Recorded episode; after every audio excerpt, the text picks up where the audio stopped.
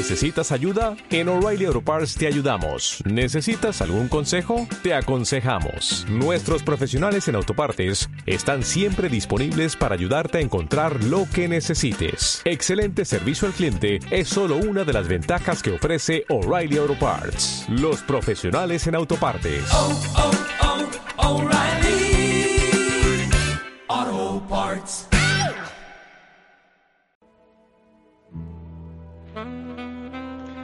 Bienvenido a tu programa Psicohistoria, el nuevo concepto de radio alterno, tu radio por internet.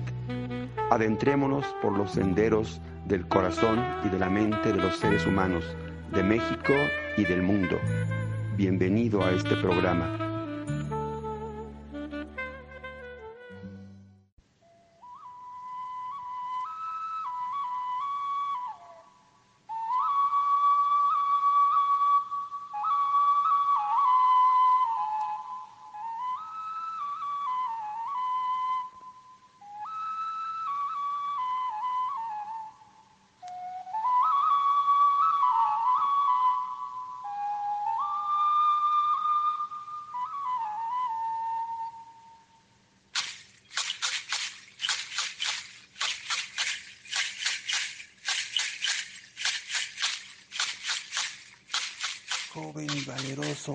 Cuauhtemotzin, he querido hablar contigo antes de tu coronación como Huey Tlatuani de los mexicas en este mes Iscali, último mes del año 2 Tecpad, pedernal de obsidiana, en el que tú vas a ser coronado como la autoridad suprema del pueblo mexica he querido hablar contigo, Cuauhtemotzin.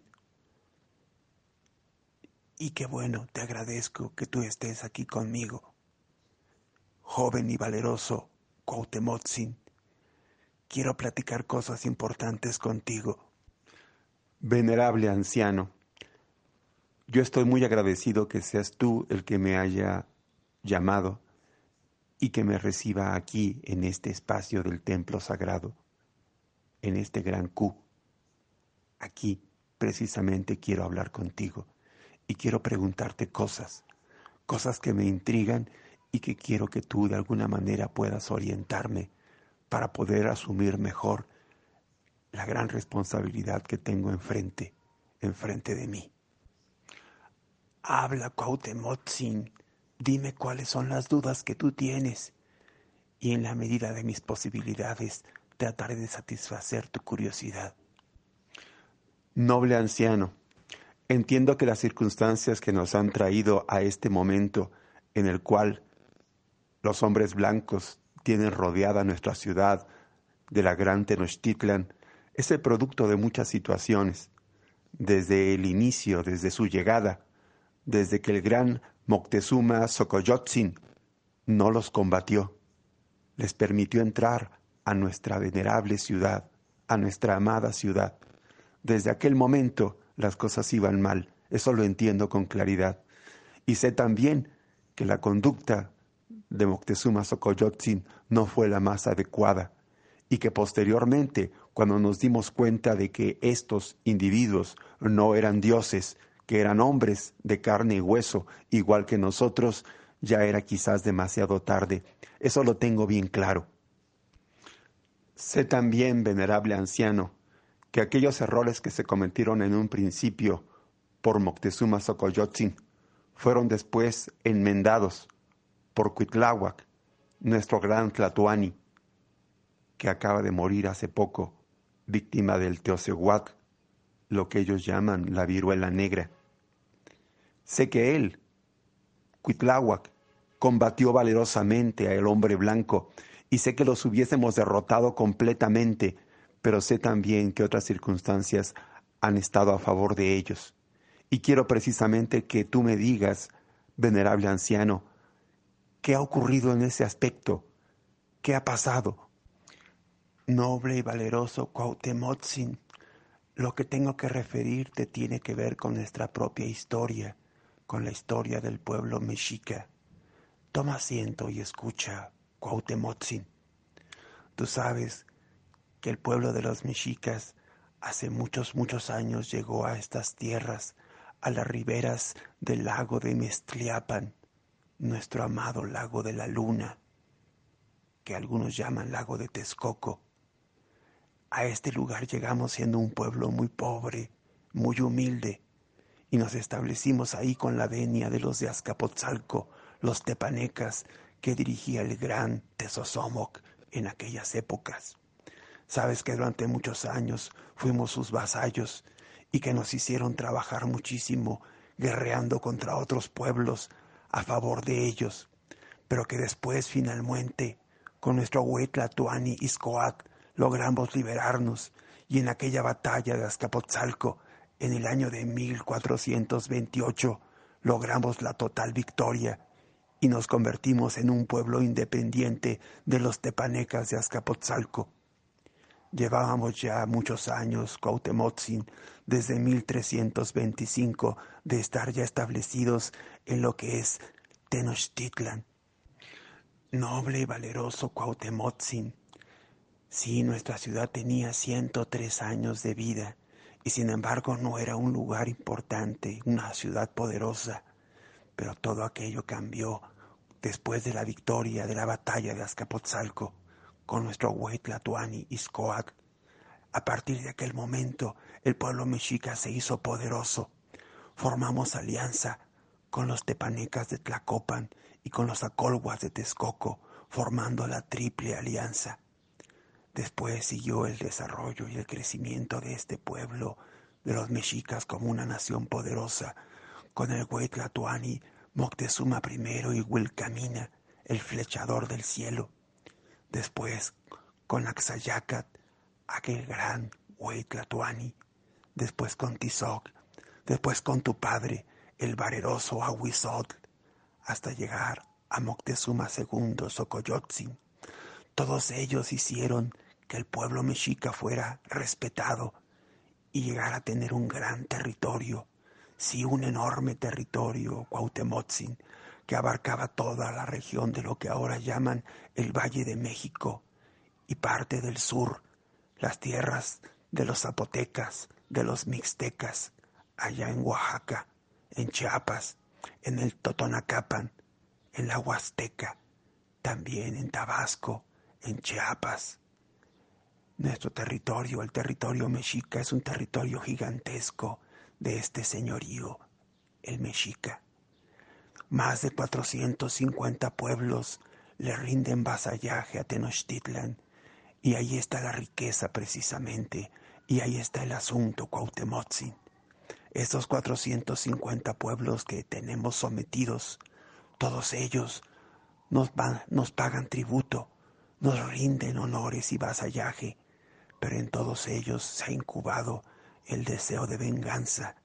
No están conformes con esto y tienen razón en gran parte Cuauhtemotzin.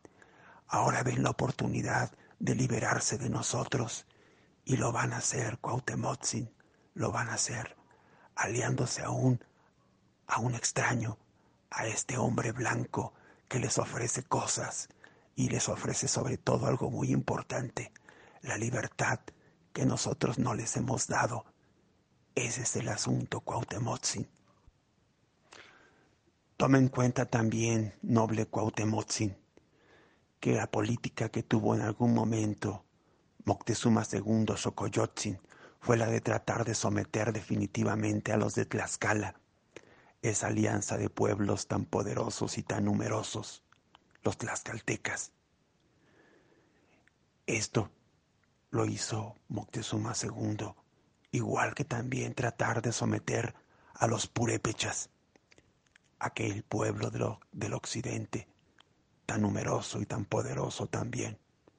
Y recuerda Cuauhtemotzin que en ambos casos Moctezuma II Xocoyotzin fracasó, no logró su propósito. Y esto fue muy importante, porque ahora que llega el hombre blanco y les ofrece a ellos alianza en contra de nosotros. Los de Tlaxcala lo han tomado. Ellos se han hecho amigos de estos hombres, de los hombres blancos, y son muchísimos. Ellos pueden poner bajo las órdenes del hombre blanco, a más de cien mil guerreros a su disposición para atacar nuestra ciudad, la ciudad de Tenochtitlan. Tú lo sabes perfectamente, bravo Cuauhtemotzin, que los tlaxcaltecas son bravos guerreros también, y lo mostraron en aquellas guerras rituales que nosotros hemos tenido con ellos desde que yo tengo memoria. Esas guerras, las llamadas guerras floridas, en las que únicamente se combatía en forma ritual para tomar prisioneros. Los prisioneros tlaxcaltecas eran conducidos al gran templo mayor y sacrificados aquí en Tenochtitlan. Y los guerreros mexicas que eran tomados prisioneros eran conducidos a Tlaxcala y sacrificados en los templos de Tlaxcala. Esto ha hecho que los de Tlaxcala simplemente tengan un odio terrible hacia nosotros, porque gran parte de sus mejores soldados han sido sacrificados por nosotros aquí en Tenochtitlan. También tenemos que reconocer, Cuauhtemotzin, que los mexicas lo que hemos hecho ha sido convertirnos en el grupo más poderoso de la Triple Alianza. Ni los de Tlacopan, los tepanecas de Tlacopan, ni los acolguas de Texcoco son realmente poderosos. Los únicos poderosos somos realmente nosotros, los de México Tenochtitlan, y ahora nosotros nos hemos quedado solos. Pero precisamente por eso nos hemos quedado solos, Cuauhtemotzin, porque nuestro afán de conquista y de predominio sobre los demás grupos, los demás pueblos, nos hemos quedado aislados, nos hemos quedado solos, y ahora nos toca combatir a nosotros solos en contra del hombre blanco que ha logrado que algunos de estos pueblos, como los tlaxcaltecas, combatan a favor de ellos. Cuauhtémoc. En náhuatl. Los españoles lo llamaban Guatemuz. Este hombre va a ser el décimo primer Tlatuani y último de los mexicas. Este hombre nació el 14 de julio de 1496. Para los mexicas era el séptimo mes Tehuilhuitontli, dedicado al dios Xochipili y a Huistosíhuatl, diosa menor del mar y de la sal. Es extraño, pero en este mismo mes en el que nació Cuauhtémoc, 24 años después, los mexicas van a derrotar a los españoles en la llamada Noche Victoriosa. Estos acontecimientos parecieran ser una guía de lo que iba a ser la vida de Cuauhtemotzin, de Cuauhtémoc. Su propio nombre pareciera ser una guía de lo que va a ser su destino. Cuautli en lengua náhuatl significa águila y temoc, descender, posarse. Algunos han traducido Cuauhtémoc como águila que cae, pero que cae significaría que cae muerta. Y no, en la lengua náhuatl, Cuauhtémoc significa águila que cae sobre su presa o que se posa en algún lugar. Ese es un significado bien diferente al de la derrota, que pareciera ser que quisieron darle ese significado al águila que cae. Cuauhtémoc era hijo de el güey Tlatuani Ahuizotl, octavo Tlatuani mexica. Su madre era Tilacapatl, nieta del gran Netzahualcoyot, soberano de los Acolhuas. En el último año de su vida, Cuauhtémoc se casó. Se casó con una princesa tlatelolca, Tecuixpo. Cuauhtémoc va a tener un hermano, Chimalpilli II. Según los ordenamientos del pueblo mexica, Cuauhtémoc no tendría que haber sido nombrado Huaytlatuani, ya que no era hijo del último Huaytlatuani que había gobernado, es decir, de Cuitláhuac. Era su primo, igual que Moctezuma II Xocoyotzin era también su primo. Cuando murió Cuitláhuac de Teocehuatl, o viruela negra, como lo llamaban los españoles, Cuauhtémoc desempeñaba el puesto de Tlacatlecutli, que era el más importante jefe militar de los mexicas. Y precisamente por ocupar este puesto va a ser nombrado Huey Tlatuani de los mexicas. Los tiempos de Cuauhtémoc, sin lugar a duda, eran diferentes a los tiempos de Moctezuma Xocoyotzin o de Cuitláhuac. Desde su nacimiento hasta su coronación, como Huey Tlatuani de los mexicas, eran ya otros tiempos. Él había nacido en el año de 1496, es decir, cuatro años después del descubrimiento de Cristóbal Colón de este nuevo continente. Y la coronación de Cuauhtémoc como Tlatuani ocurrió apenas tres años después de la llegada de los primeros españoles a estas tierras de México, es decir, la llegada de Francisco Hernández de Córdoba a la península de Yucatán y después la de Juan de Grijalva, y posteriormente el propio Hernán Cortés. Cuando nació Cuauhtémoc estaba finalizando el siglo XV y a punto de iniciarse el siglo XVI, el siglo de renacimiento todavía en Europa, y aquí, en el continente americano, estaba llegando a su final la llamada época postclásica, como se le conoció posteriormente. También algunos lo llaman época histórica, la del dominio de los mexicas, que estaba llegando a su final. En Europa, desde el siglo XV, se había cerrado la llamada Edad Media, con un acontecimiento, la caída de la ciudad de Constantinopla, en el año de 1453. Y había iniciado, a finales de ese mismo siglo XV, la llamada Edad Moderna, o era de los descubrimientos. En esta época es en la que va a nacer Cuauhtémoc. Él ya es parte de la llamada Edad Moderna. Y todos estos acontecimientos van a ocurrir en ese marco, en la llamada Edad Moderna. Es extraño que la Edad Media terminara con un acontecimiento como lo fue la toma de la ciudad de Constantinopla una toma que fue hecha por los turcos otomanos a esta ciudad cristiana ancestral que había durado más de mil años en su existencia y que había sido tomada a sangre y fuego.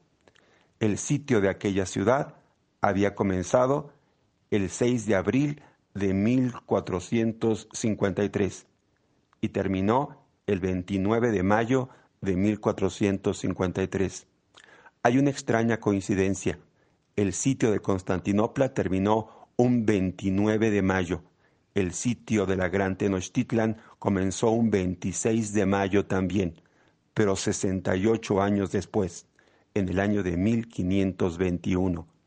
Es decir, esta edad, la edad moderna, estaba prácticamente iniciándose también con la toma a sangre y fuego de una gran ciudad, la ciudad de México Tenochtitlan. A pesar de que esta época, la Edad Moderna, llevaba ya 68 años de haber iniciado, prácticamente estaba en sus albores, estaba comenzando. Ambas ciudades, Constantinopla y la Gran Tenochtitlan, lucharon para no caer en manos de sus invasores. Constantinopla durante 53 días, la Gran Tenochtitlan durante 90 días. Y durante ese tiempo se defendieron heroicamente, pero fueron derrotadas a sangre y fuego. Para ambas ciudades, la derrota implicó no solamente una derrota militar, un cambio de vida total, inclusive un cambio en la religión que ahí se practicaba, un cambio absoluto. Constantinopla, de ser cristiana, pasó a ser musulmana la gran Tenochtitlan, de tener su propia religión, pasó a ser cristiana. Radio Alterno.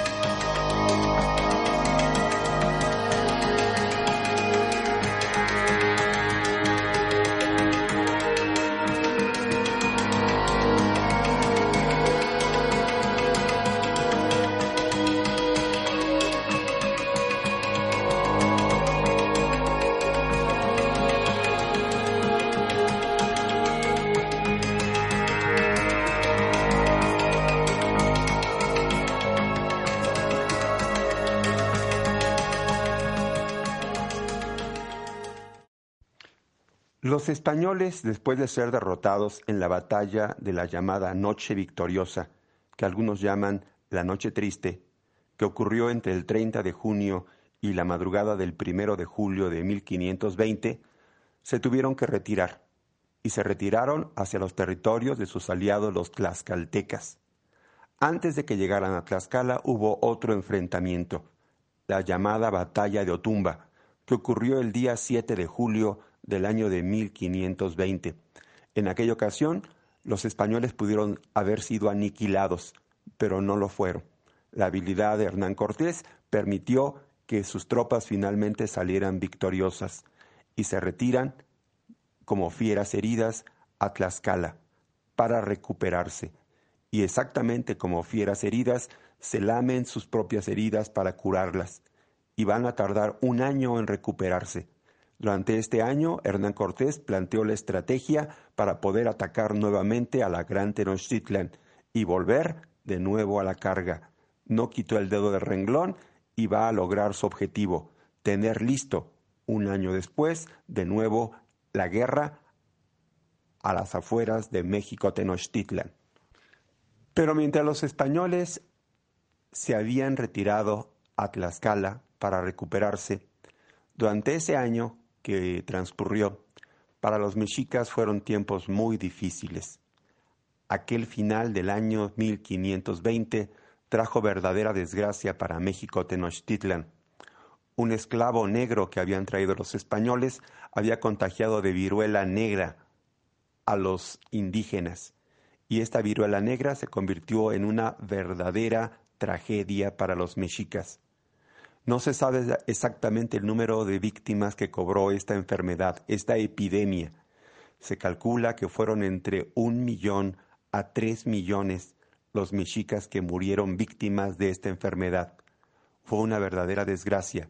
El propio Huitlatuani Cuitláhuac, que dirigía a los mexicas, cayó víctima de la enfermedad. Los mexicas realmente tuvieron tiempos terribles. La enfermedad asoló como nunca antes había ocurrido en estas tierras a los mexicas, y esto definitivamente favorecía a los españoles.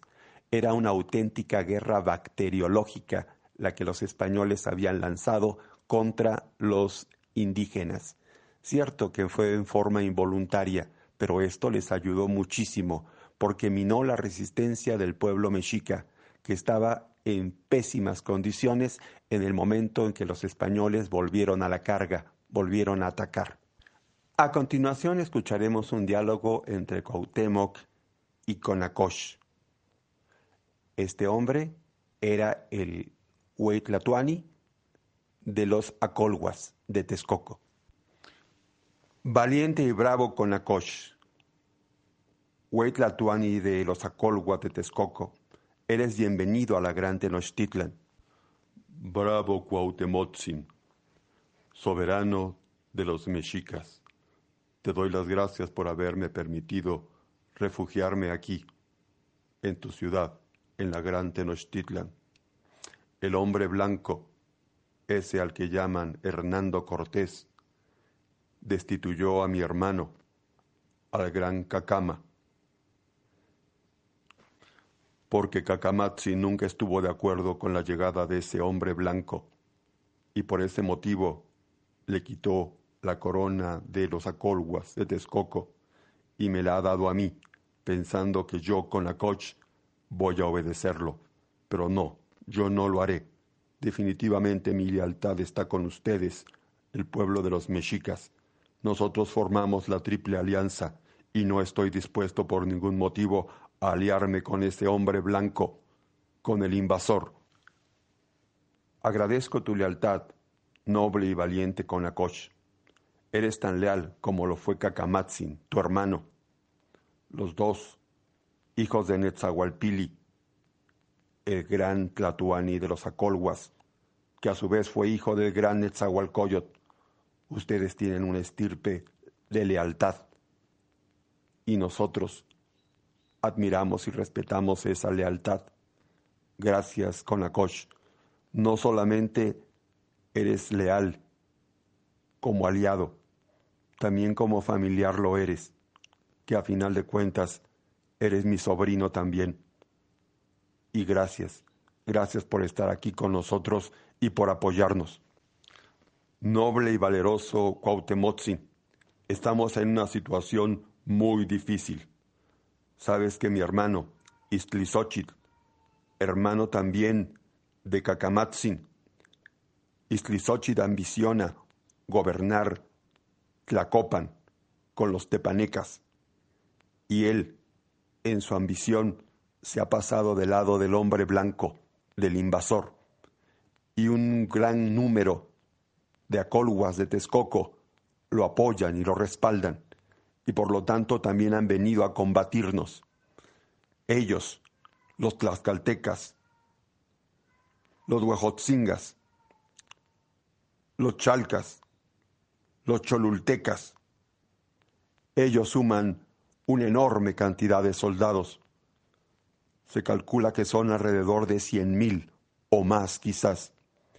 Nuestros ejércitos menguados tienen que enfrentarse con ellos.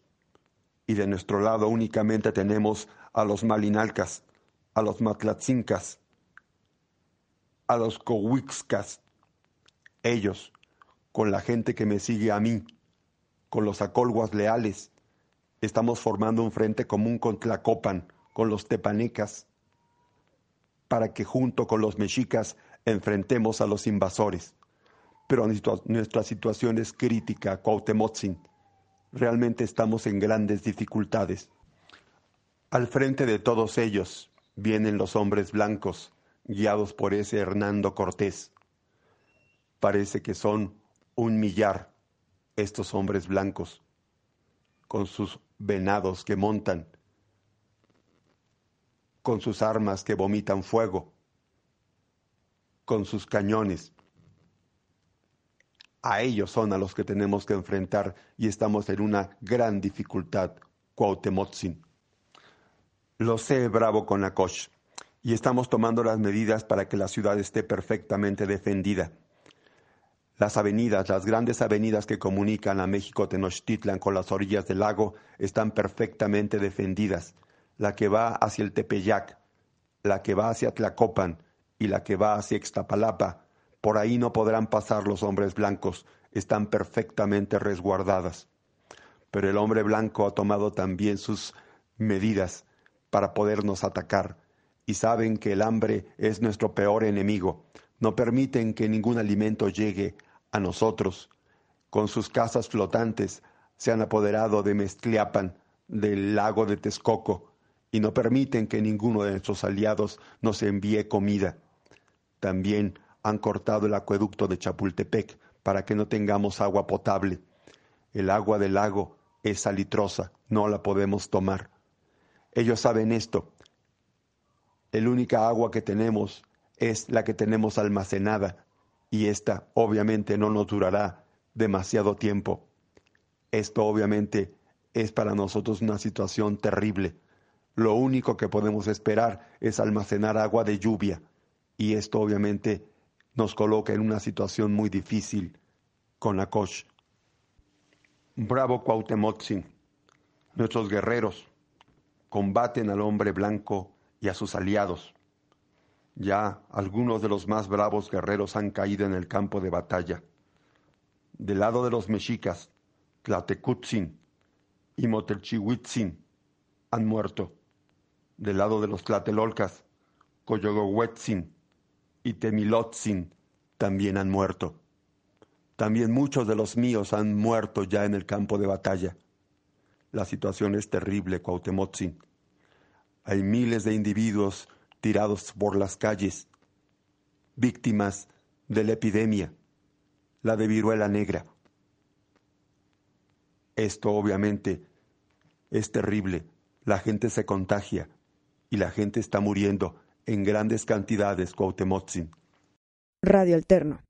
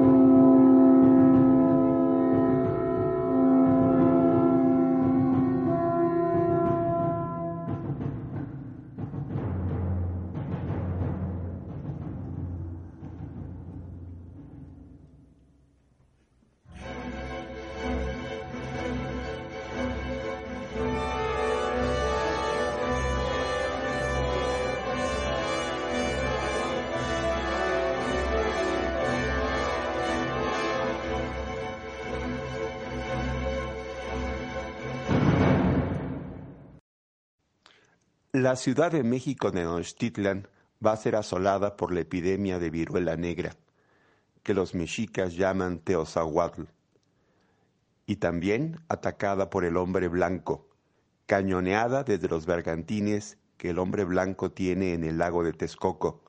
La ciudad va a ser completamente destruida. No va a quedar piedra sobre piedra en aquel lugar.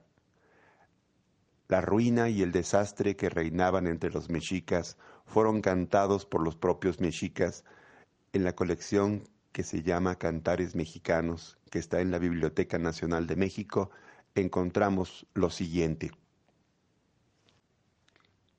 Hemos comido palos de colorín, hemos masticado grama salitrosa, piedras de adobe, lagartijas, ratones, tierra en polvo, gusanos. Comimos la carne apenas sobre el fuego estaba puesta. Cuando estaba cocida la carne, de allí la arrebataban, en el fuego mismo la comían. Se nos puso precio, precio del joven, del sacerdote, del niño, de la doncella. Basta, de un pobre era el precio, solo dos puñados de maíz, solo diez tortas de mosco, solo era nuestro precio veinte tortas de grama salitrosa. Oro, jades, mantas ricas, plumajes de quetzal, todo eso que es precioso en nada fue estimado. El último episodio del sitio de Tenochtitlan fue la matanza de Tlatelolco. Ahí los españoles entraron e hicieron una terrible matanza de mujeres, hombres, niños, ancianos, sin importar su edad ni su sexo. Cuauhtemotzin, tratando de poner a salvo a su familia y de él mismo ponerse a salvo, embarca en una canoa y atraviesa una parte del lago de Texcoco. Fue detectado por los españoles. No se sabe si el que dirigía el bergantín que se da cuenta de lo que ocurría con Cuauhtémoc fue el que comandaba García Holguín o Gonzalo de Sandoval. Esos dos hombres se van a disputar el privilegio de haber capturado a Cuauhtemotzin. Y efectivamente, el Huetlatuani de los mexicas fue capturado. Él pidió que lo llevaran ante Malinche, así llamaban los mexicas a Hernán Cortés. Los saldos finales de la batalla del sitio de la Gran Tenochtitlan se desconocen con exactitud. Para los mexicas aquello fue un verdadero desastre. Víctimas de la enfermedad de la viruela negra se calcula que pudieron haber sido varios millones de personas, no solamente en México Tenochtitlan, sino en los alrededores y entre los aliados de los propios mexicas. En la batalla murieron miles y miles de guerreros mexicas pero también los grupos como los tlaxcaltecas, aliados del hombre blanco, tuvieron miles y miles de muertos. Para los españoles aquella batalla fue también difícil, pero únicamente reconocieron 150 muertos y seis caballos. Aquellos eran saldos muy favorables para los españoles. Cuauhtemotzin fue llevado en presencia de Hernán Cortés, Malinche, como le decían los mexicas, al hombre blanco al que los dirigía, a Hernando Cortés. Estando en presencia de Hernán Cortés, Cuauhtemotzin señala el puñal que lleva al cinto Hernán Cortés y le pide que le quite la vida con ese puñal. Este episodio lo narra el propio Hernán Cortés en las cartas de relación que escribió al emperador Carlos I, soberano de España. Parece que aquel acontecimiento efectivamente ocurrió. Hernán Cortés en aquel momento veía que era más valioso mantenerlo vivo que matarlo, y no lo va a matar, lo va a tener prisionero. Los mexicas, a partir del momento en que saben que su Huetlatuani Cuauhtemotzin fue capturado por el hombre blanco, cesan la resistencia, terminan los combates. Como había ocurrido en aquella batalla de Otumba, donde Hernán Cortés se dio cuenta que capturando a los hombres que llevaban las insignias la lucha terminaría, aquí ocurría exactamente igual. Los mexicas dejan de luchar. La guerra ha concluido. Los prisioneros más importantes que había capturado Hernán Cortés eran, sin lugar a duda, Cuauhtémoc, o Etlatuani de los mexicas, Conacosh, o Etlatuani de los acolguas de Texcoco, y Tetepanquetzaltzin, o Etlatuani de los tepanecas de Tlacopan. Es decir, tenía prisioneros a los jefes de la Triple Alianza. A dos de ellos, a Cuauhtemotzin y a Tetepanquetzaltzin, los van a torturar para sacar información, según los españoles, de las riquezas que tenía Moctezuma Xocoyotzin. Este fue el objetivo de iniciar la tortura a estos dos personajes. Van a ser colocados en lugares donde van a tener a sus pies una pequeña hoguera donde van a ser quemados las plantas de sus pies y posteriormente las palmas de sus manos. Objetivo, que den la información en dónde está la riqueza que tenía Moctezuma Xocoyotzin. Los españoles, al tomar la ciudad de México Tenochtitlan, capturaron gran cantidad de oro. Ellos van a contabilizar 83.200 de lo que ellos llaman castellanos es decir, una enorme cantidad de oro. Pero ellos estaban convencidos de que había muchísimo más oro y que Moctezuma Xocoyotzin lo había escondido y quieren tener la información de dónde está escondido. Y por eso torturan a Cuauhtemotzin y al señor de Tlacopan. Durante la tortura, Tetepanquetzaltzin, Huetlatuani de los tepanecas de Tacuba, voltea a ver a Cuauhtemotzin como pidiendo permiso para dar información. Cuauhtemotzin voltea a verlo y le dice, ¿qué crees que yo estoy en un baño o en un deleite? Estas palabras, posteriormente, Eligio Ancona las transforma y dice que Cuauhtémoc señala, ¿qué crees que yo estoy en un lecho de rosas? Esto muestra la valentía de Cuauhtemotzin, y aunque Tetepanquetzaltzin, su primo, pudo haber flaqueado en algún momento, Cuauhtemotzin no va a flaquear en ningún momento. Lo que no dicen los libros de historia es que a partir de aquella tortura, Cuauhtemotzin quedó discapacitado. No podría volver a caminar nunca más. Tampoco Tetepanquetzaltzin, su primo. Quedaron los dos en la misma condición. Hernán Cortés había mantenido vivo a Cuauhtemotzin para poder someter a los mexicas, para poder mandar sobre ellos y que Cuauhtemotzin los siguiera gobernando y obedecieran a los españoles. Esto va a ser solamente durante algún tiempo. Tres años y seis meses y medio exactamente, que fue el tiempo que todavía permaneció vivo Cuauhtemotzin. En el año de 1524, Hernán Cortés fue informado que uno de sus capitanes, Cristóbal de Olit, al que había enviado a explorar y conquistar territorios y lo había mandado hacia la región de las Ibueras, lo que actualmente conocemos como Honduras, se había rebelado en contra de la autoridad de Hernán Cortés. Hernán Cortés dispuso de inmediato que se preparara una expedición al frente de la que partiría el propio Hernán Cortés y se llevaría prisionero a Cuauhtemotzin, a Conacoch y también a Tetepaquetzaltzin, el jefe tlatuani de los tepanecas de Tacuba. A los tres, a los tres jefes de la Triple Alianza se los llevaría prisioneros en este viaje hacia las Cibueras. Durante su viaje, Hernán Cortés fue informado que se planeaba una conspiración en su contra y que el jefe de la conspiración era Cuauhtemotzin. Hernán Cortés va finalmente a decidir quitarle la vida a Cuauhtemotzin. Esto va a ocurrir el día 28 de febrero del año de 1525. Ese día terminó la vida de Cuauhtemotzin. Aquella supuesta conspiración no se sabe si realmente existió o simplemente Hernán Cortés decidió que había llegado el momento de eliminar al jefe de los mexicas, y así lo va a ordenar. Cuauhtemotzin fue colgado, junto con los otros dos jefes de la Triple Alianza. Así terminaba la vida de Cuauhtemotzin. Ahora hagamos el análisis psicológico de la figura de Cuauhtémoc, Cuauhtemotzin. Este hombre, sin lugar a duda, era muy especial. Había llegado a ser Huetlatuani de los mexicas a temprana edad, a los 24 años de edad.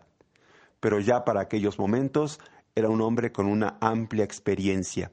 Él había desempeñado el puesto de Tlacatlecutli, máximo jefe militar de los mexicas, y este puesto lo había obtenido por su valentía personal. Este hombre era totalmente diferente a su primo Moctezuma Xocoyotzin y más parecido a su otro primo, Acuitláhuac.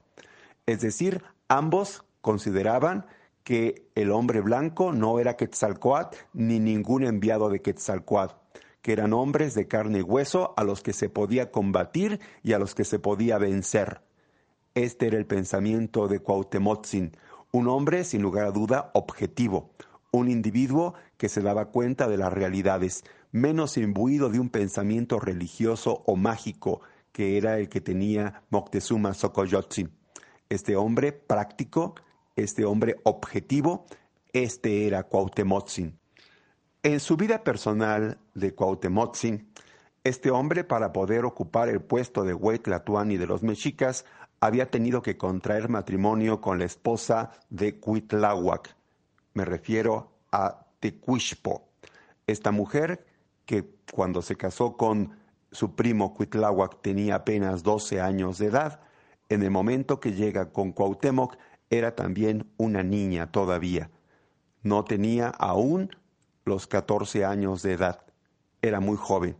Aquel matrimonio que fue obligado por las circunstancias, al parecer funcionó en muchos aspectos por lo menos en el aspecto emocional, se concretó con una relación bastante estrecha entre estos dos personajes, entre esta joven mujer y Cuauhtemotzin.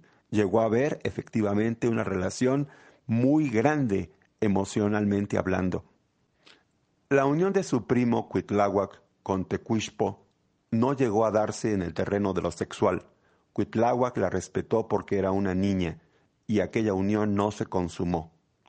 Posiblemente sí fue consumada con Cuauhtemotzin, porque ya era un poco mayor, pero seguía siendo una niña. Durante el corto tiempo que gobernó Cuauhtemotzin, él se dio a la tarea de transformar una situación. Él se daba cuenta de que los diferentes pueblos que tenían sometido a los mexicas, precisamente por eso odiaban a los mexicas, porque tenían que pagar tributo. Entonces Cuauhtemotzin se dio a la tarea de visitar a los diferentes jefes de algunos de esos pueblos para ofrecerles que ya no pagarían tributo, que los apoyaran en la lucha contra el hombre blanco. Y algunos de esos pueblos sí atendieron el llamado de Cuauhtemotzin, otros no lo van a hacer. Esas actitudes de Cuauhtemotzin muestran a un hombre práctico, a un hombre que se daba cuenta de la situación que había provocado la desgracia del pueblo mexica, es decir, su aislamiento, y él se empeñó en tratar de romper este aislamiento. Este era el carácter de Cuauhtémoc, un hombre objetivo y práctico. La posterior caída de México Tenochtitlan prácticamente era inevitable. Hubiera sido muy difícil lograr que los mexicas hubieran vencido aquel asedio de la ciudad. Cuauhtémoc fue hecho prisionero Después de que fue hecho prisionero, al decirle a Hernán Cortés que le quitara la vida, en ese mismo momento mostró su carácter recio. Él era un hombre de honor, un individuo que estaba dispuesto a pagar con su vida aquello que no había logrado hacer, lograr defender a la gran Tenochtitlan y que no fuera tomada por el hombre blanco. Y ahora que todo estaba consumado, él pagaría con su vida el no haber logrado su objetivo. El episodio de la tortura muestra claramente a un hombre valeroso, un individuo recio que no estaba dispuesto a doblegarse ante nada, ni siquiera ante la tortura física y el dolor. Esto muestra que Cuauhtemotzin era un hombre de recias convicciones. Y así es, así se mantuvo hasta el último momento.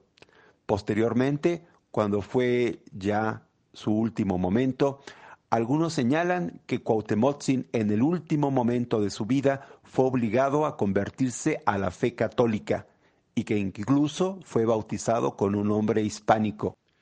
El nombre hispánico que le colocaron fue el de Hernando de Alvarado Cuauhtémoc. Esto se dice que fue porque los padrinos del propio Cuauhtemotzi fueron Hernán Cortés y Pedro de Alvarado.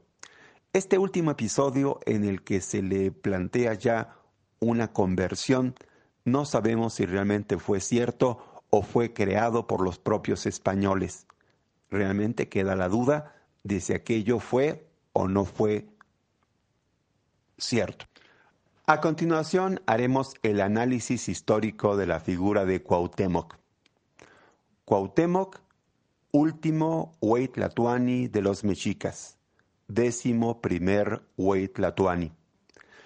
Su situación es del todo peculiar. Cuauhtémoc asume el mando del pueblo mexica en momentos terribles, cuando la viruela negra asolaba ya a los mexicas. Había muerto el Huaytlatuani Cuitláhuac, su primo y en el momento en que le toca a él asumir el poder, la situación es del todo desesperada. Él como hombre práctico intentó cambiar la situación.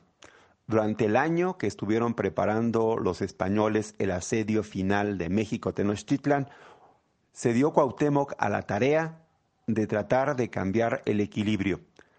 Va a quitarles a algunos de los pueblos sometidos la carga del tributo y les ofrece su amistad, la alianza, para enfrentar al hombre blanco.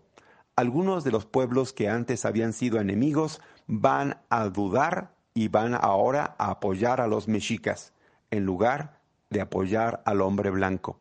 Esto fue gracias a que Cuauhtémoc los liberó de los tributos y les ofreció obviamente la amistad del pueblo mexica.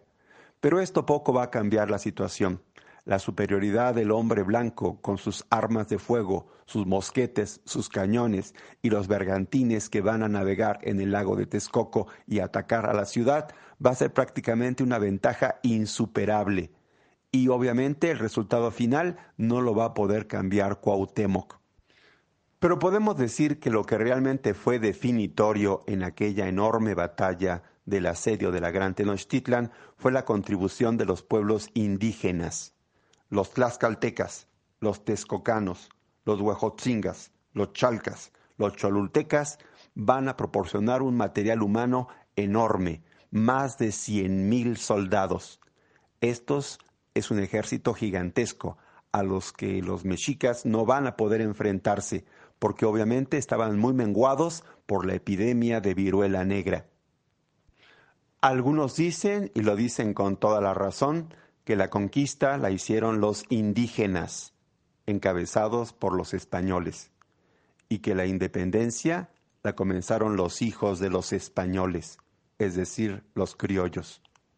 Para concluir este análisis histórico, podemos decir que Hernán Cortés, de haber fracasado desde aquel momento de la derrota en la batalla de la noche victoriosa de los mexicas, conocida como la Noche Triste, o de haber fracasado en el propio asedio de la Gran Tenochtitlan, si no hubiese sido él el individuo que hubiese hecho la conquista, habría sido otro español el que habría venido a completar aquella obra. La superioridad tecnológica de los españoles con sus armas de fuego y la intervención de los indígenas aliados de los españoles fueron los que determinaron la caída del gran y poderoso señorío de los mexicas, y el final de la vida de Cuauhtémoc dependió de los designios del propio Hernán Cortés. Así concluimos la vida de Cuauhtémoc. Radio Alterno.